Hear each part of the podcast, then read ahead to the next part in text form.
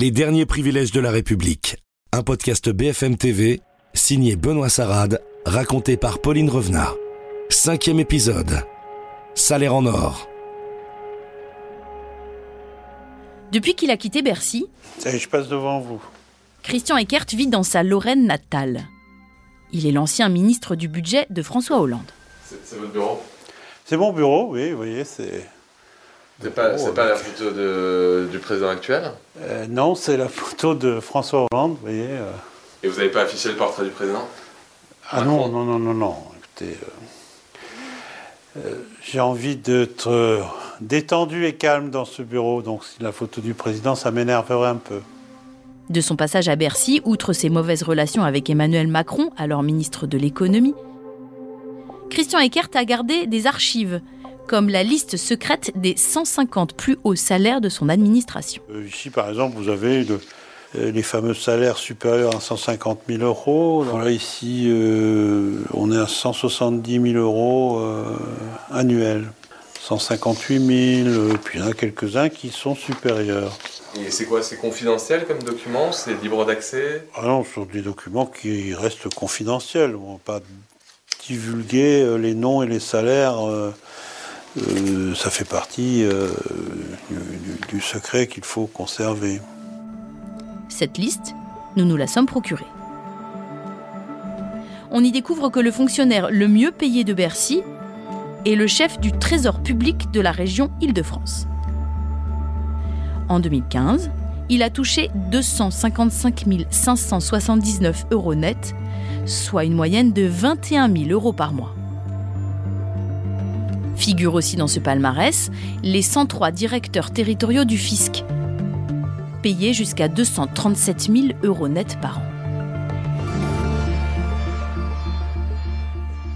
Et, vous, ça vous pose problème que ce soit pas public Je pense que votre salaire n'est pas public, euh, que les salaires euh, de, vos, de vos patrons ne sont pas publics pour la plupart d'entre eux, euh, et que pour des raisons de tradition en France. On n'est pas dans un pays où les salaires individuellement sont publiés et connus. Mais il y a des salaires encore bien plus élevés. Comme ici, au Quai d'Orsay, où certains ambassadeurs touchent plus de 25 000 euros par mois. En tout, il serait 600 cadres de la haute fonction publique à gagner plus que le président de la République payé lui 13 884 euros net par mois. Des hauts fonctionnaires qui souvent ne comptent pas leurs heures, mais sont-ils trop rémunérés? Le député Fabien Di Filippo a rédigé une proposition de loi pour plafonner leur salaire au niveau de celui du chef de l'État. Depuis qu'il est arrivé, ce gouvernement demande beaucoup d'efforts, beaucoup d'efforts à nos territoires, aux travailleurs modestes et aux retraités modestes. Comment vous pouvez justifier de ne pas demander d'efforts au plus haut sommet de l'État sur des fonctionnaires qui ont la garantie de l'emploi à vie, avec des salaires de plusieurs dizaines de milliers d'euros par mois, plus élevés que celui du président de la République, largement? Elle est simple, ma question. Elle n'est pas populiste. Eh, je m'en prends à personne.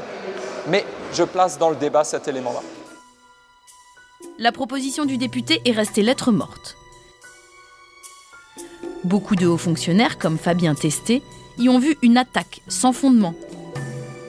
Pour lui, ces salaires élevés sont totalement justifiés. Évidemment, les hauts fonctionnaires ont des niveaux de rémunération importants. Il ne faut pas le contester, il ne faut pas le cacher. Moi, je suis contre parce que quand on cache, ça suscite la suspicion. Mais je trouve que la rémunération, au regard de la comparaison avec le secteur privé, au regard de leur utilité sociale, euh, au regard de ce qui se fait dans les autres pays, n'est pas déraisonnable. Et un haut fonctionnaire français, qui soit euh, de l'hospitalière, de la territoriale ou de l'État, globalement, il coûte moins cher à son pays qu'un Italien, qu'un fonctionnaire italien, qu'un fonctionnaire britannique, qu'un fonctionnaire allemand et qu'un fonctionnaire belge. Le haut niveau de rémunération n'est pas le seul sujet brûlant qui vise les grands serviteurs de l'État.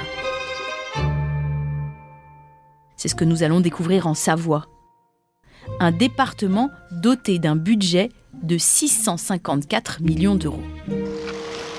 Son patron à la tête de plus de 2500 fonctionnaires s'appelle Hervé Guémard, un ancien ministre de l'économie de Jacques Chirac. Ça va Bonjour Monsieur Guémard.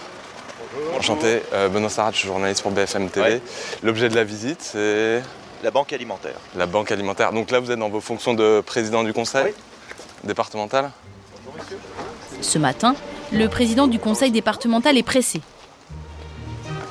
Il a trois inaugurations à faire dans la journée.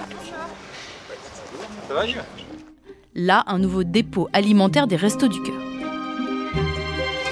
Moi, je voudrais évidemment vous remercier, vous, euh, les bénévoles, euh, parce que sans votre engagement, euh, nous ne serions pas là. À la tête du département depuis 2008, il supervise l'action sociale et aussi les transports, les routes, les écoles. Un job a priori plutôt prenant pour lequel il est payé 4033 euros net. Sauf que depuis deux ans, Hervé Guémard a une double vie professionnelle. À 550 km de Chambéry, chef-lieu de la Savoie, il cumule son mandat d'élu avec une autre activité.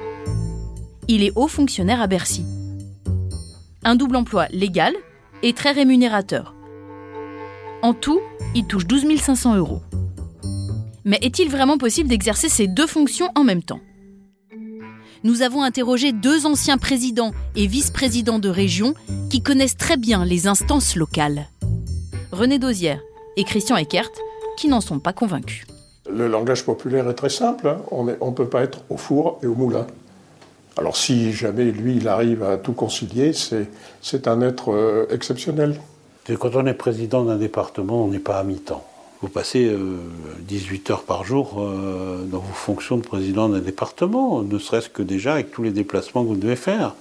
Enfin, si vous le faites sérieusement. Alors après, vous pouvez toujours le faire en dilettante et puis faire travailler les autres et, faire semblant de, de venir simplement couper les rubans.